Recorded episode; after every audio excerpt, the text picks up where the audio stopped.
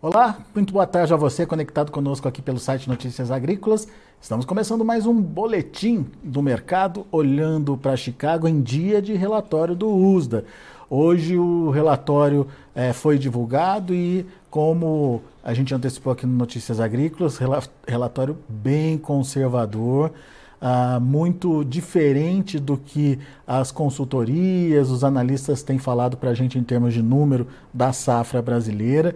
O USDA trouxe uma produção brasileira de 157 milhões é, de toneladas, um corte tímido em relação às primeiras projeções, e tem muita gente preocupada com, essa, com esses números trazidos pelo USA, porque isso provocou um movimento de queda na soja lá em Chicago. Mais um movimento de queda, dando sequência aí a uma. É, é a, uma é, a vários dias aí de pressão nos preços lá na Bolsa de Chicago. Uma tendência negativa, portanto, para os preços. Mas será que agora o mercado é, se acomoda diante dessa informação? Será que a gente pode ter mais é, tranquilidade em termos de oscilação de preços? O que, que vai é, fazer o mercado se mexer daqui para frente? Todas essas perguntas faremos agora para o meu amigo Ginaldo de Souza, lá do Grupo Laboro. Está aqui com a gente no vídeo já. Seja bem-vindo, meu caro. Muito obrigado por estar uh, tá aqui com a gente, nos ajudar a entender um pouquinho mais do que está acontecendo no mercado e principalmente em dia de relatório do USDA. Surpresas no relatório? Surpresa, está surpreso com algum número do USDA, Ginaldo? Ou dentro da, daquela expectativa de conservadorismo do USDA veio até dentro do que a gente esperava, hein? Boa tarde, Alex. Boa tarde, amigos e notícias agrícolas, meus companheiros e amigos da Laboro, clientes da Laboro. É sempre um prazer estar com vocês. Para mim, não foi surpresa nenhuma, porque eu vinha avisando. O número da Laboro é 147 a 150, mas o número do uso eu vinha colocando que jamais baixaria de 155, ficaria entre 155 e 157. Então, para mim, não foi nenhuma surpresa. É, evidentemente, o mercado trabalhava com números menores, é, eu disse isso antes de ontem no relatório também da, da Conab, que a coisa não seria diferente. É, no próprio dia da Conab, eu disse, além desse número, a USA vai ser mais conservador ainda. É um, um corte tímido, e eu não vejo que isso é aquilo que nós vimos hoje, quando o mercado chegou a cair 30 centavos, testando fazendo com que o milho testasse a baixa do contrato 4,41.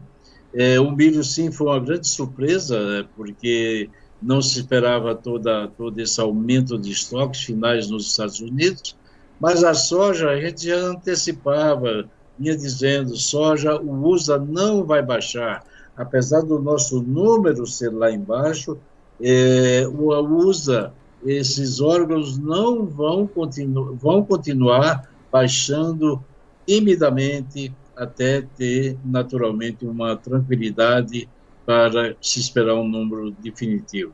Então, Alex, para mim não foi surpresa, eu já esperava por isso, esperava por baixa, mandei vender, e todos esses dias eu venho falando que soja rompeu os 13 dólares, que deveríamos vender, porque eu fazia o objetivo de 12,70, 12,50, e rompido isso vinha para 12, hoje testou 12,03.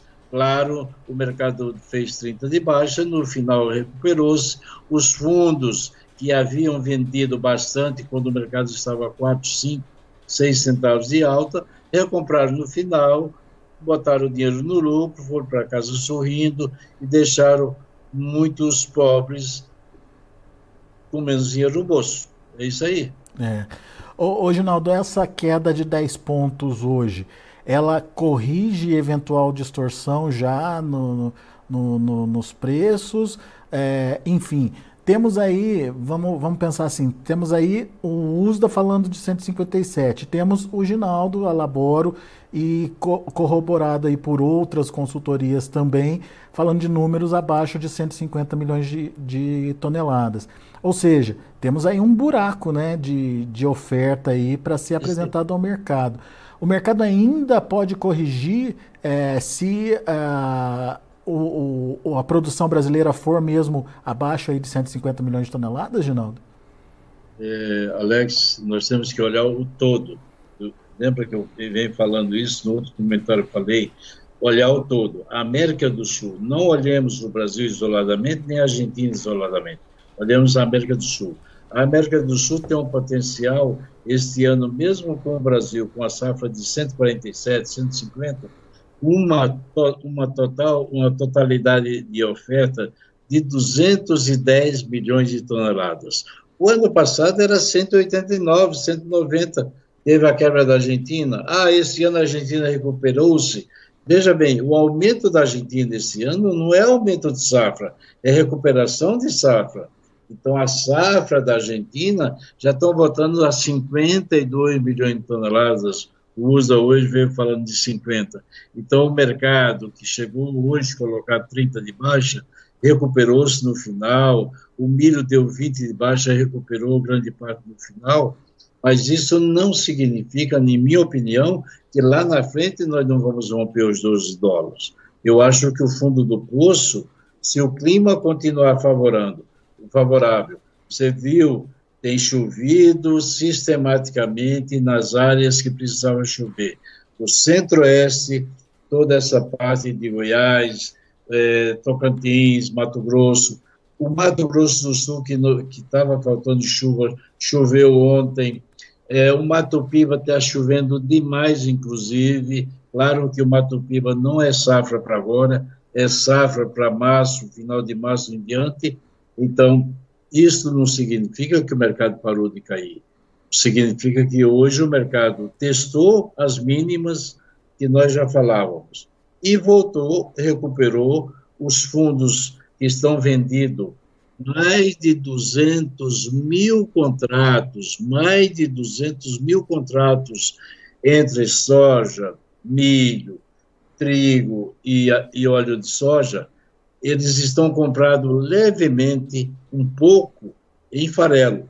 Então, esses fundos não vão parar de vender. Quem não está vendendo somos nós brasileiros, que temos ainda basicamente um terço da safra para vender, dois terços, perdão.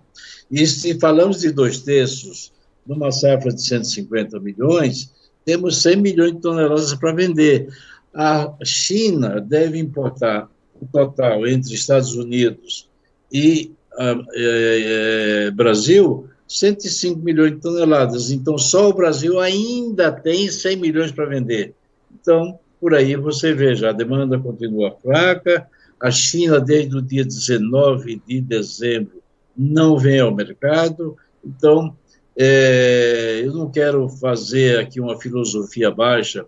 Eu sou um cara persistente, sou um cara que procuro colocar as coisas com realidade. Eu sou otimista, mas um otimista realista. Espaço para cair ainda tem. Ginaldo, diante dessa constatação, é hora de vender? Meu amigo, eu venho falando disso há quanto tempo que você me faz essa pergunta? Desde Pelo menos um mês, um mês e meio. Desde que a soja estava ali nos 14, ou perto, da, perto dos 14. É, eu venho falando venda, venda, venda. Agora, para dizer venda. Eu disse, inclusive, da última vez, dizer para não vender parece uma loucura. Lembra o que eu falei? Repita aqui de novo. Dizer para vender é uma loucura. Então, agora o produtor tem que tomar uma decisão. Eu vinha falando até agora, desde os 14, venda, venda, venda, venda. Eu não estou dizendo que eu estou certo, que eu sou sempre certo, eu erro também.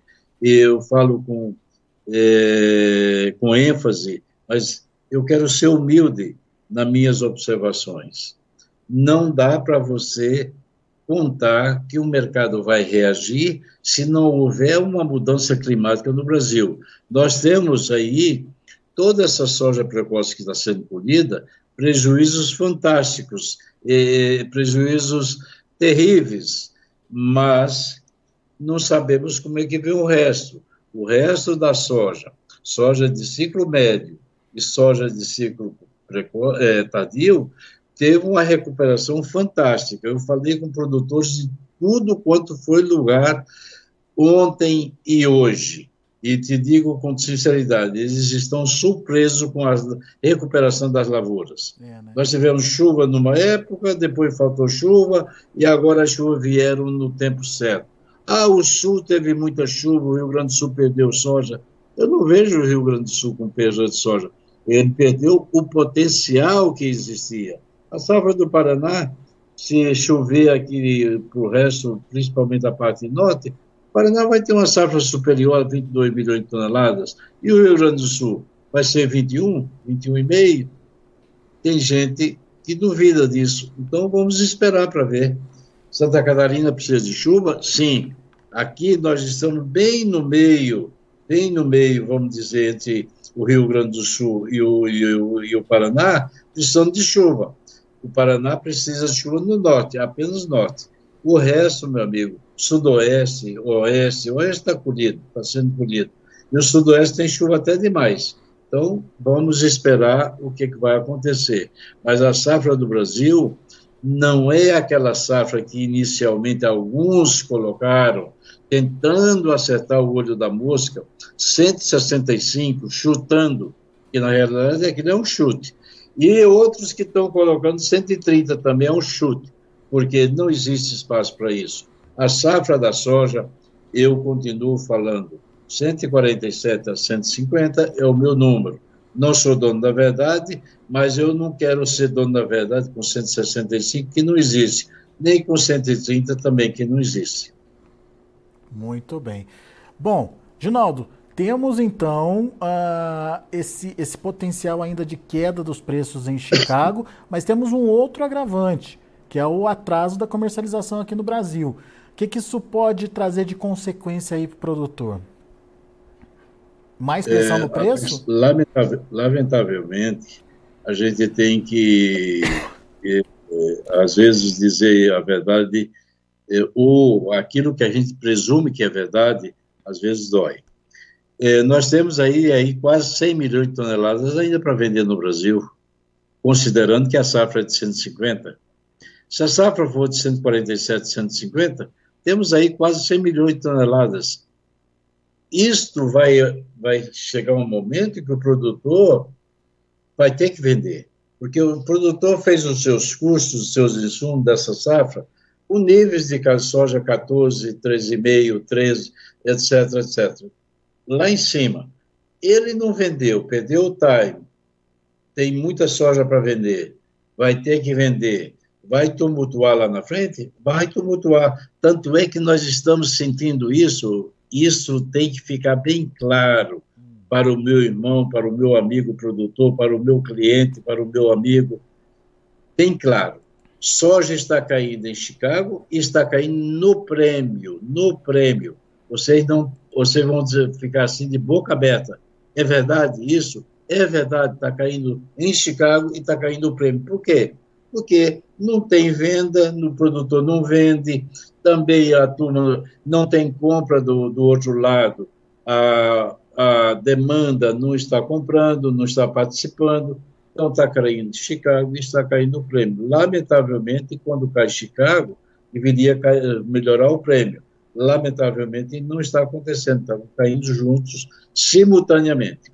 Então, isso é triste, porque isso vai acumular, vai ter uma oferta maior lá na frente, vai congestionar lá na frente vai criar um. Nós estamos vindo pelo um cone é, pelo cone da boca, vamos dizer, grande para um estreitamento lá na frente. Então, eu lamento em dizer, meu ponto de vista é que se o clima continuar favorável, claro que é muito cedo, tem muita soja lá para cima ainda, mas nós podemos ter um gargalo lá na frente que venha descompensar ainda mais os preços. É, a gente tem tendência de, de, queda em Chicago, tem esse atraso na comercialização no Brasil, ou seja, é, condições que podem trazer um efeito negativo aí é, para os preços e, consequentemente, para o bolso do produtor brasileiro.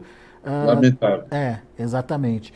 Agora, o, o Ginaldo, é, você acredita que os prêmios eles podem continuar, mais, é, continuar sendo mais pressionados daqui para frente, à medida que a safra brasileira vai chegando aí nos portos?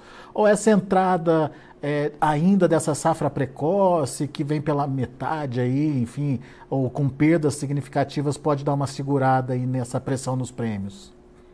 é tudo muito relativo. À medida que você pressiona o mercado, porque tem um volume muito grande para vender, derruba Chicago, derruba o prêmio. Nesse exato momento, isso está acontecendo.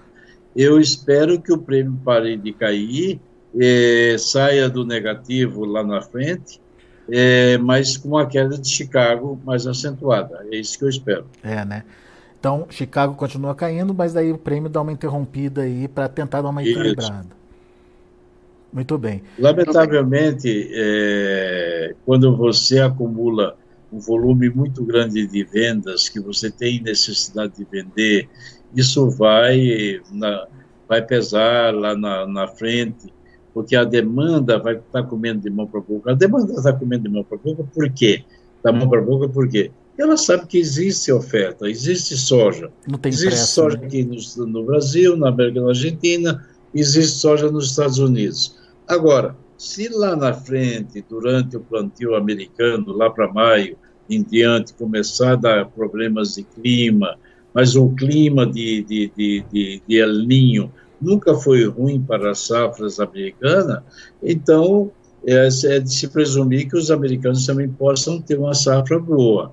Então, meus amigos, lamentavelmente, nós não temos assim é, notícias que sejam favoráveis a preços. Não. Hoje, nem no fundo do túnel, a gente encontra uma luz para refletir nos negócios de soja. Eu sei, eu sempre disse, nós sempre falamos que o remédio para preço baixo é o preço baixo, ou seja, onde você estimula a demanda, é, melhora naturalmente a procura, e aí os preços começam gradativamente a subir. Nesse não é o momento, os preços ainda têm espaço para cair. Muito bem. E a Argentina vai ter um papel importante nessa recomposição dos estoques, nessa, é, nesse aumento de oferta aí, uh, do, do, do, no mundo, né, Ginaldo? Oferta de soja no mundo. Como você lembrou, é, a Argentina. É, Está vindo aí é, dos 25 milhões do ano passado para algo em torno de 50 milhões esse ano, voltando à normalidade, é. é verdade, mas ainda assim, em relação ao ano passado, são 25 milhões a mais, né? É.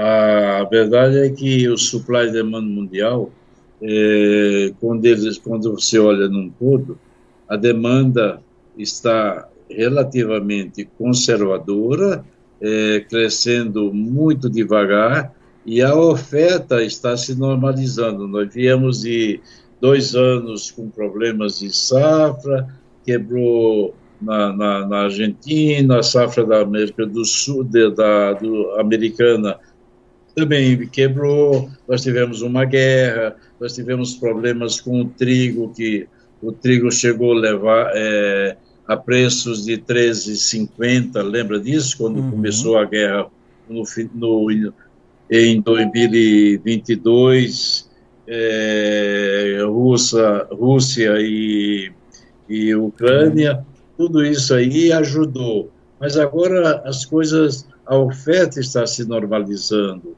e a demanda ficou devidamente estagnada. Não há, assim, vamos dizer, uma, uma correria para se comprar produtos. O pessoal está olhando muito mais é, energia, eu disse isso da última vez, que o pessoal está olhando muito mais para energia, para as questões de guerras, etc., etc., do que para as commodities agrícolas. E isso limita, naturalmente, as altas é, nos preços, é, vamos dizer, tem, pelo menos temporariamente. Muito bem. Perguntei da Argentina, Ginaldo, porque Labora e Notícias Agrícolas estão de malas prontas também para o tradicional Crop Tour lá na Argentina. E vai ser um ano importante também para justamente confirmar ou não se de fato temos essa safra toda vindo por lá, certo? É verdade, Alex, é verdade, meus amigos. Nós estamos indo para a Argentina no dia 17 de fevereiro e voltamos no outro, é um sábado, e voltamos no outro sábado, dia 24 de fevereiro. Então, nós temos aí uma semana de Crópito na Argentina, onde vamos percorrer os três, as três principais províncias, que são é, Buenos Aires, Santa Fé e Córdoba. Depois descemos, fazendo todo o roteiro, viemos até, vamos dizer, La Pampa, e voltamos depois pelo centro, fazendo uma volta um pouco diferente. São 3.500 quilômetros de, de crop tour na Argentina. É, isso é verdade, mas já está fechado, o, o, o Alex. É, nós temos aí, vamos apenas um grupo, cinco, seis pessoas, está totalmente fechado, e vai, o Daniel de Notícias Agrícolas também está nesse grupo, e nós vamos fazer com sempre com a mesma responsabilidade, com o mesmo, com o mesmo, vamos dizer, é, caráter, com a mesma regra. Está é... me ouvindo, né, Alex? Estou te ouvindo, estamos te ouvindo. Ah, com, com as mesmas regras, parando, observando as lavouras, medindo as lavouras, quantos pés tem por metro lineal, o que é que tem por metro quadrado, quantas vagens tem por pé, quanto, quantos é, grãos tem por vagem, enfim, é um trabalho profissional, um trabalho para realmente divulgarmos com tranquilidade uh, e efetivamente o que está acontecendo é, lá na Argentina. Isso nós vamos fazer no período que é muito propício, que é onde começa, vamos dizer assim, é, final da floração, o ainda tem floração no início, mas também já partindo para o enchimento de grão, que seria a definição da, da safra argentina. Então, a gente vai trazer para o produtor brasileiro, para o comerciante, enfim, para o mercado, todas as informações sobre, sobre a Argentina, é, onde iremos divulgar boletins durante a manhã, durante o almoço, durante a tarde, para que todos estejam bem informados e possam, com isso, serem auxiliados nas suas decisões que terão que tomar. Essa é a nossa intenção, esse é o nosso trabalho de informar bem para que haja segurança e todos possam participar. É, e eu costumo dizer, né, Ginaldo, que é, esse, esses crop tours promovidos aí é, pela Labório, que o Notícias Agrícolas tem já participado há alguns anos, juntamente com, com o Ginaldo, com o pessoal da Labório, com os convidados, é, é um, um tour muito crítico, é um tour muito é, especializado, né, Ginaldo?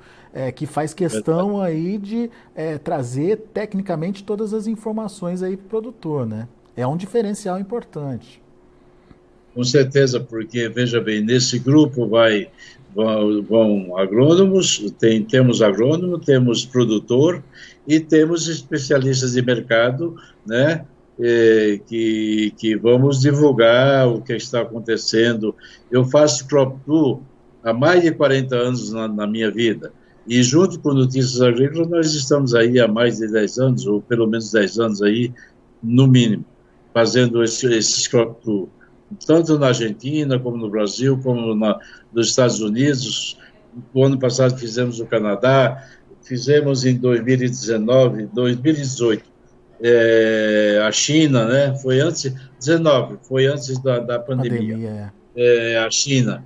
Então a gente está sempre procurando melhorar, melhorar as informações, trazendo tecnologia, mostrando tudo aquilo que está acontecendo para que ajude o produtor, ajude o comerciante, ajude a trading a ter informações melhores, mais seguras e poder assim então é, apresentar resultados que eles possam se sentir confortáveis. E Notícias Agrícolas está junto nisso, com, com a presença do Daniel, com a presença de vocês, e isso é muito importante para mim. Eu me sinto feliz em poder ajudar, proporcionar, em trazer conhecimento, em trazer tecnologia.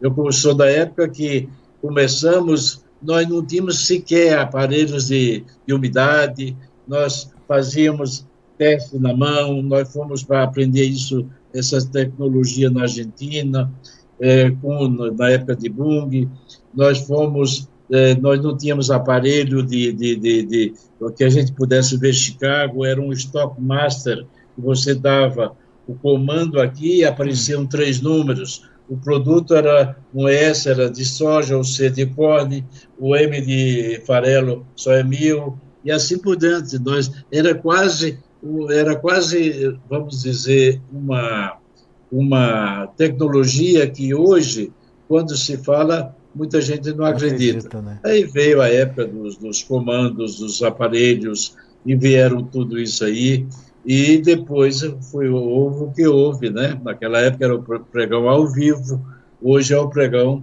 é, vamos dizer, eletrônico. É. Mas eu sou dessa época e gosto de melhorar, gosto de aprender, e estou aprendendo, eu sou um eterno aprendiz. Muito bom. A Zineia Getz está participando aqui com a gente, está perguntando se a Argentina terá quebra. É, por enquanto, tudo indica que não, mas o nosso grupo vai estar tá lá na Argentina para conferir e trazer essa informação em primeira mão para você. Obrigado aí pela participação. A Zineia Guedes aqui com a gente, Ginaldo. Então, é, temos aí a missão de esclarecer o que vem pela frente na Argentina, certo, Ginaldo? Certíssimo, é isso aí. A Argentina, só para vocês saberem, ontem, ontem, a Bolsa de Rosário, depois a Bolsa de Buenos Aires, confirmaram, deram como 52 milhões da safra de soja da Argentina, e 59, foi 59 a safra de milho. Aumentaram 3 milhões no milho e aumentaram 2 milhões na soja. O clima na Argentina esse ano eu não diria que está perfeito, mas está muito bom. A única província que não tem chovido adequadamente, no mesmo sentido, com a mesma cobertura, com a mesma, vamos dizer, os mesmos índices pluviométricos, é Buenos Aires, porque o resto está indo, olha, muito bem, nós temos acompanhado, nós falamos com a Argentina é, quase a cada dois dias e temos acompanhado. Nós temos graças a Deus que a gente pode ter, pode pagar sistemas de informações sobre eh, via satélites, os mapas, as chuvas do dia anterior, 24 horas, as chuvas do dia, as chuvas do quatro dias, cinco dias, dez dias. Então nós fazemos a, acontecer, trazemos informações limpas e precisas para dar ao nosso amigo produtor. É, e o próprio USDA é, aumentou a projeção para a Argentina, levando, elevando de 48 para 50 milhões de toneladas no relatório é de hoje, né, Ginaldo? É verdade, é verdade. Ginaldo. E tem muita gente já falando em 52, já gente, daqui a pouco vocês vão ouvir os mais eu, ousados falarem de, de 54, 55. Por enquanto, 50 está de bom tamanho, 52 já é, é preciso ter um pouquinho de tranquilidade. E o produtor que estava plantando com esse novo governo, é bom que entendam, deu, ele deu 54% de desvalorização cambial. Isso fez com que o produtor, no final do plantio, aproveitasse ainda mais e plantasse o resto. Ele está plantando e, e talvez até aumente a área. Então, isso daí foi uma coisa boa que o novo governo trouxe, uma desvalorização cambial para parar aquela história do, do, do, do dólar blue, porque era uma defasagem muito grande. A, infla, a Argentina teve uma inflação durante o ano de 2023 de 211%. É. Um absurdo, mas é uma verdade. O Brasil também já viveu isso. É. Então, meus amigos, Vamos lá, a Argentina é um grande parceiro e nós estamos juntos. Boa. Ginaldo, tem mais pergunta aqui da Clara, Clara Guerreiro. Ela quer saber do óleo de soja. Qual a perspectiva aí de preços para o óleo de soja? O que, que você está vendo aí? Veja bem, Clara, é um prazer responder, Clara. Eu diria para você que o óleo de soja é, depende muito do óleo de canola, do óleo de, de, de, de, de outros tipos de óleo, como o óleo de. de palma, de, né? De, de, palma? palma, perdão, do óleo de palma. É, mas o óleo de soja, por si só, é, ele representa 20% do conteúdo da soja, 19,5% para ser mais preciso.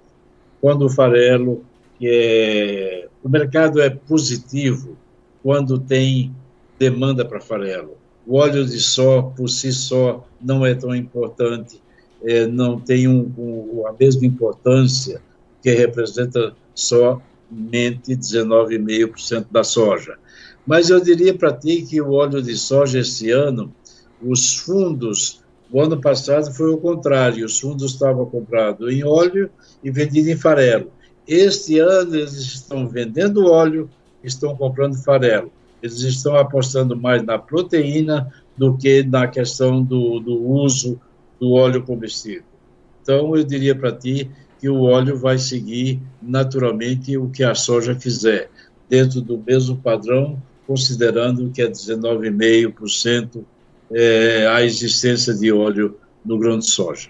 Ô, ô, Ginaldo, e essa questão do aumento do uso de, de é, biodiesel no diesel, o óleo de soja é um componente importante na fabricação do biodiesel. Isso pode, de alguma forma, dar uma fortalecida, mesmo que seja internamente no óleo?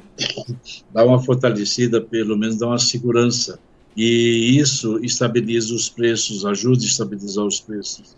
Porque sem isso, naturalmente, o óleo de soja teria uma tendência muito mais né? negativa nesse exato momento, Alex. É, né? Meus amigos. É, não vai fazer subir, mas também impede de cair ele muito. segura, ele segura, ele, ele tranquiliza um pouco a demanda com a demanda de, por, por biodiesel, ele segura e dá uma certa sustentação.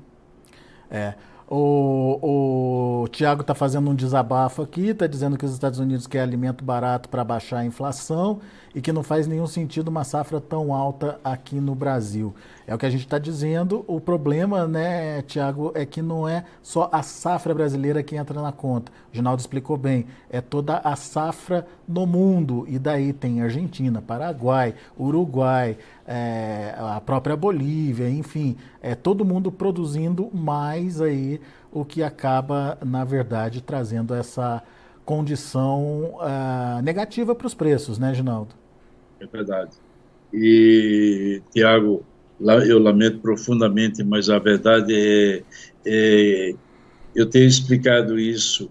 O USA nunca vai fazer alterações é, nem para cima nem para baixo de uma maneira única. Ele vai aos poucos corrigindo. A mesma coisa nós estamos vendo aqui, essa política, essa regra dentro da Conab também fazendo aos poucos. Claro que o USDA, é, por exemplo, você viu que ele hoje aumentou a Argentina.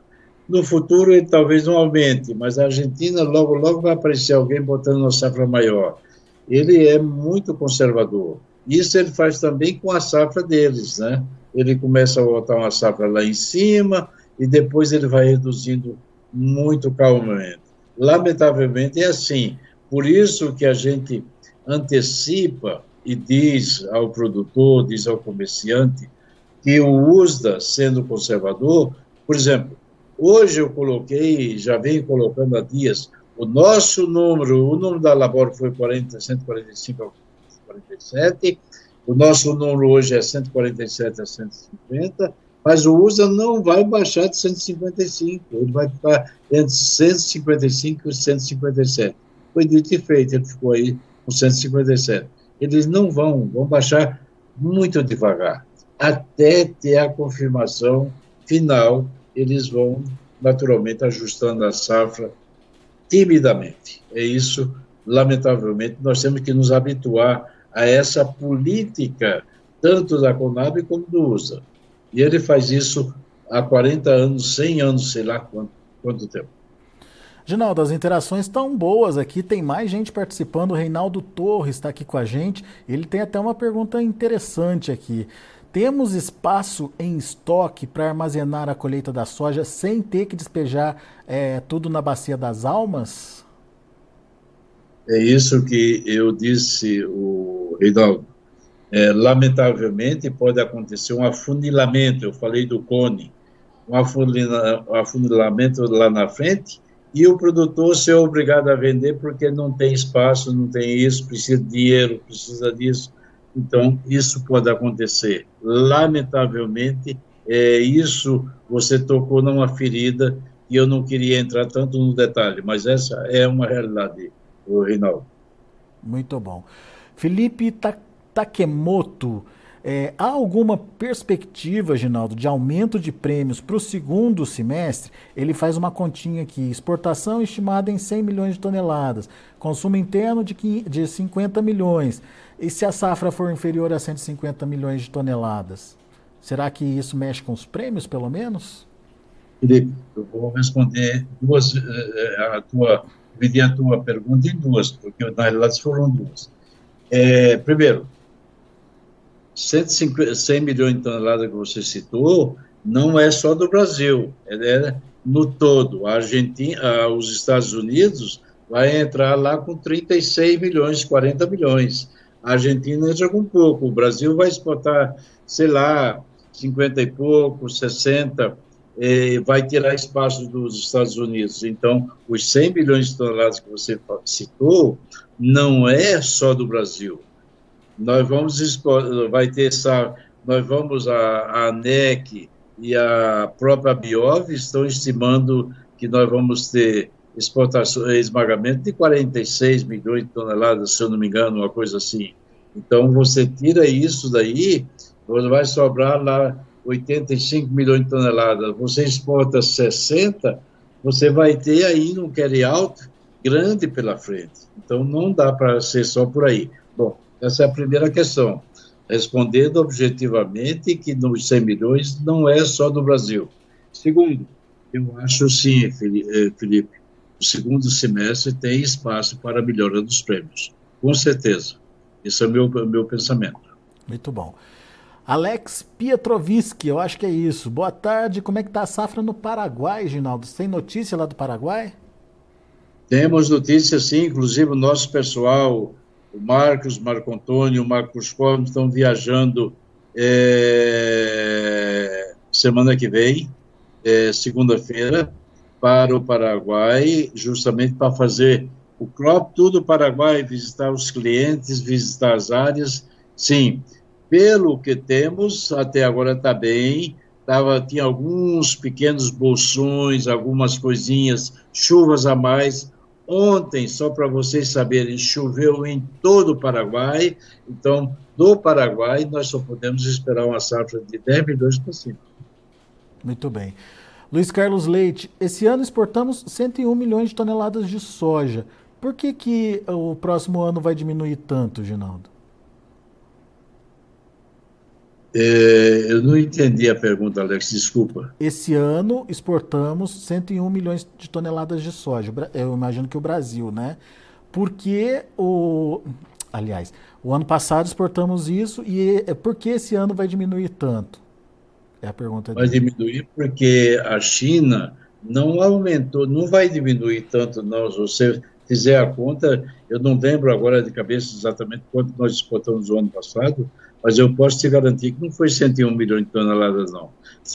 Nós produzimos 155, nós esmagamos aí quase 50, nós é, deixamos estoque, nós exportamos, eu não sei exatamente o número agora, mas não foi 101 milhões de toneladas. E esse ano, não é que nós vamos exportar menos, é que esse ano os americanos vão participar muito mais e a Argentina vai participar com um volume muito superior, porque a Argentina, apesar dela ser um grande exportador de farelo e não ser um grande exportador de soja, a Argentina com certeza vai aproveitar a desvalorização cambial e vai exportar soja in natura, com certeza. E isso vai tirar espaço do Brasil. naturalmente, que o ano, o ano passado o Brasil exportou soja para a Argentina. É, vocês lembram disso? Terminou agora em fevereiro, em dezembro, foram os últimos embarques. Então, esse ano a Argentina vai exportar soja e vai tirar espaço da soja brasileira. Tem a é isso aí. Tem a competição com a soja americana também, né? Exatamente. Muito bem. Uh, o Tiago está dizendo aqui que no Paraguai a safra está boa, a parte ruim é no norte do Paraguai. É, produzimos 160 milhões, foi atualizado hoje, 160 milhões no Paraguai. É isso, Tiago? Co confirma essa informação para gente. É, acho que não faz muito sentido, né, Ginaldo? 160 milhões. Não, 160 no Paraguai, não. Né, não faz Está falando no Paraguai entre 10 e 11 milhões de toneladas. É, é. Mas é, explica para a gente o que é esse 160 que você colocou aqui, tá, Tiago? A Andréa, Andréa Cordeiro, Ginaldo. Olá, Alex. Olá, Ginaldo. É, o fato do USDA ter mantido a importação da China em 102 milhões de toneladas foi algo positivo? Não, não foi positivo, porque nós contamos que a China deveria importar esse ano 105 milhões de toneladas. Então, vocês é, vejam que a demanda realmente está deixando a desejar. A China, nós estamos agora com um trabalho muito bom, muito é, que a Labora vem fazendo junto aos chineses, estamos trazendo os chineses para dentro de casa, para dentro do Brasil, participando em outras atividades, inclusive. E os chineses têm nos dito taxativamente. Eu, inclusive, levei a China agora no final de março, novamente. Eles têm dito o seguinte, que, infelizmente, ou felizmente, os chineses estão comendo menos carne de porco. Depois da, da, da, da, da pandemia, eles não repuseram os estoques de, de suínos na sua totalidade e a demanda está indo devagar. O chinês está comendo menos carne, está substituindo, é, vamos dizer, a carne de porco, a carne bovina, está indo mais devagar. Então, por isso que a demanda, é, vamos dizer, por soja não está aumentando. Eu tenho como 105 milhões. Isso é até um bom número. Obrigado, Andréa. Parabéns pela pela lembrança, porque realmente os chineses têm, na minha conta e na conta de muita gente, 105 milhões, como demanda total de importação. E, e só veio 102. Isso é uma questão bastante negativa para a soja. Abraço para você, André. Uh, o Tiago está se explicando aqui, 160 milhões que ele se referiu é em relação à safra no Brasil. Inclusive hoje, Tiago, o USDA reduziu de 161 do relatório passado para 157 milhões a safra aqui no Brasil. Isso mesmo, é, a safra foi atualizada hoje pelo USDA, é verdade, 157 milhões é o que está dizendo o USDA. Mas ainda assim, 157 milhões de toneladas é um número... Um número acima da expectativa de grande parte do mercado, né, Ginaldo? É verdade. Eu creio que a safra brasileira, escorrendo tudo bem, tudo bem, muito bem daqui para frente, é no máximo 150 milhões de toneladas. Nós tivemos quebra no Mato Grosso, nós tivemos quebra em Goiás, isso é um fato. E o Matopiba, que representa, o Matopiba representa 20 milhões de toneladas. Esses 20 milhões de toneladas, até 15 dias atrás, antes das chuvas, a turma estava falando, não, vai quebrar 20%. Se quebrasse 20%, e 20 milhões eram apenas 4 milhões de toneladas. Hoje já tem gente dizendo que não espera mais quebra mas nós sabemos que o El Ninho sempre foi um, vamos dizer, um limitador de produção para o Matopiba. É, o El Ninho sempre trouxe chuvas irregulares, então a gente tem que esperar possivelmente alguma quebra. Mas não é lá essas coisas que venha é, baixar significativamente a safra. A quebra foi centralizada e, naturalmente, o Mato Grosso foi onde perdeu-se mais na questão da soja precoce. A soja de ciclo médio e a soja de ciclo tardio, essas estão totalmente estão bem e, naturalmente, a recuperação, eu diria para vocês que é quase que absoluta. Ah. O, o Ginaldo Thiago voltou aqui a se explicar, enfim, é, acho que eu fiz alguma confusão aqui, mas é o seguinte o que ele quis dizer. O próprio USDA é, é, reviu aí a safra passada do Brasil que é, ele tinha projetado em 156 milhões e aumentou nesse relatório para 160 milhões de toneladas, ou seja, acrescentando mais estoque aí, ou elevando o estoque de transição entre a safra passada e essa safra. É, portanto, uh, e foi o que ele fez também com a safra uh, dos Estados Unidos, essa última, ele também aumentou aí o resultado final aumentou, é verdade, da safra. Né? É verdade, Tiago, ele aumentou a safra, aumentou a produtividade de 49,9 para 50,6, deixou a área levemente mais baixa. Ele fez isso com milho, ele aumentou 3 buchos por milho, por, por, eh, por, por hectare, por acre, para o milho. Era 174 1.3, uma coisa assim, ele foi, jogou para 177. Então ele aumentou três buchos por, no milho. Isso pesou, se esperava um estoque final no milho na ordem de 205, veio 262. Ou seja, ele aumentou 100 milhões de buchos, 102 milhões de buchos na safra de milho. É, ele corrigiu, uhum. acertou agora os números e daqui para frente é número normal, safra normal, é o que vai acontecer daqui para frente lá nos Estados Unidos. Muito bom. Agradecimentos ao Tiago, ao André, ao Jonathan, ao Luiz Clóvis, o Felipe. Ao Felipe. É, enfim, todo mundo que participou aqui. A Clara, muito obrigado, viu, pessoal? Uh, Zinéia, obrigado aí pela participação, pela interação. É sempre muito bom é, ter esse feedback, ter esse contato aí. Afinal de contas, isso ajuda a gente a lembrar de perguntas que são pertinentes para o produtor e que às vezes a gente esquece aqui de fazer.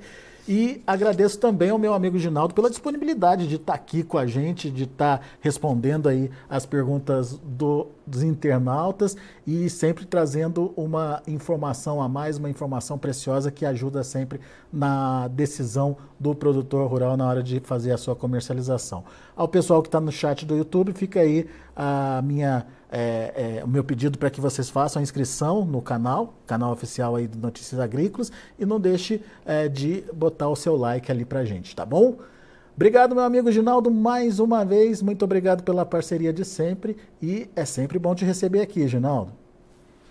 Ok, Alex, muito obrigado a você. Um ótimo final de semana a você, aos ouvintes de Notícias Agrícolas, aqueles que nos perguntaram, que eu espero ter respondido a todos, a vocês, brasileiros de meu coração, produtores, amigos, minha paixão, porque eu nasci dentro do agro e estou dentro do agro, devo morrer no agro.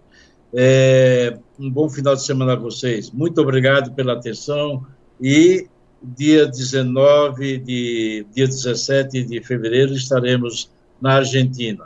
Contem conosco informações boas pela frente. Um abraço a todos. Abraço, Ginaldo. E a gente aqui no Notícias Agrícolas acompanhando tudo de perto, todas as informações que chegam lá da Argentina, a gente repassa aqui para vocês no Notícias Agrícolas. Combinado? Muito bom. Vamos ver como estão os negócios lá na Bolsa de Chicago, dia de fechamento do mercado em dia de relatório do USDA. Olha aí como é que ficou o mercado. Janeiro caiu 25 pontos e meio, fechou a 12 dólares e 5 centes por bushel, beliscou ali os 12 dólares.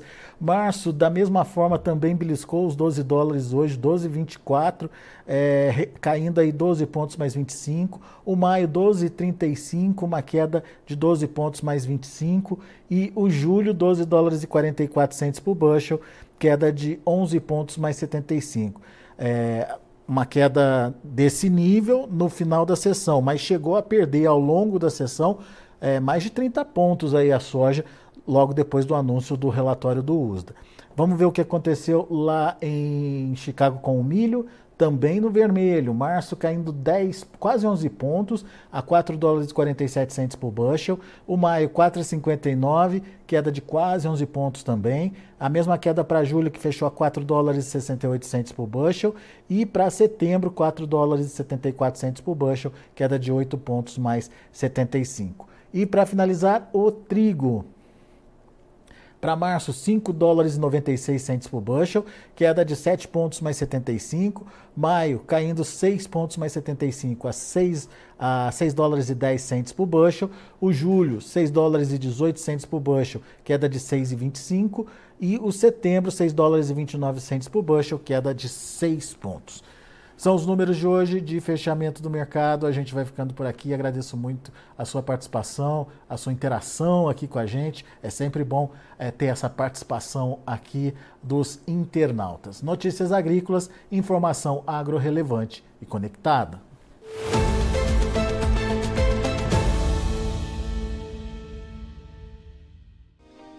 Se inscreva em nossas mídias sociais. No Facebook, Notícias Agrícolas no Instagram, arroba Notícias Agrícolas e em nosso Twitter, arroba Norteagri.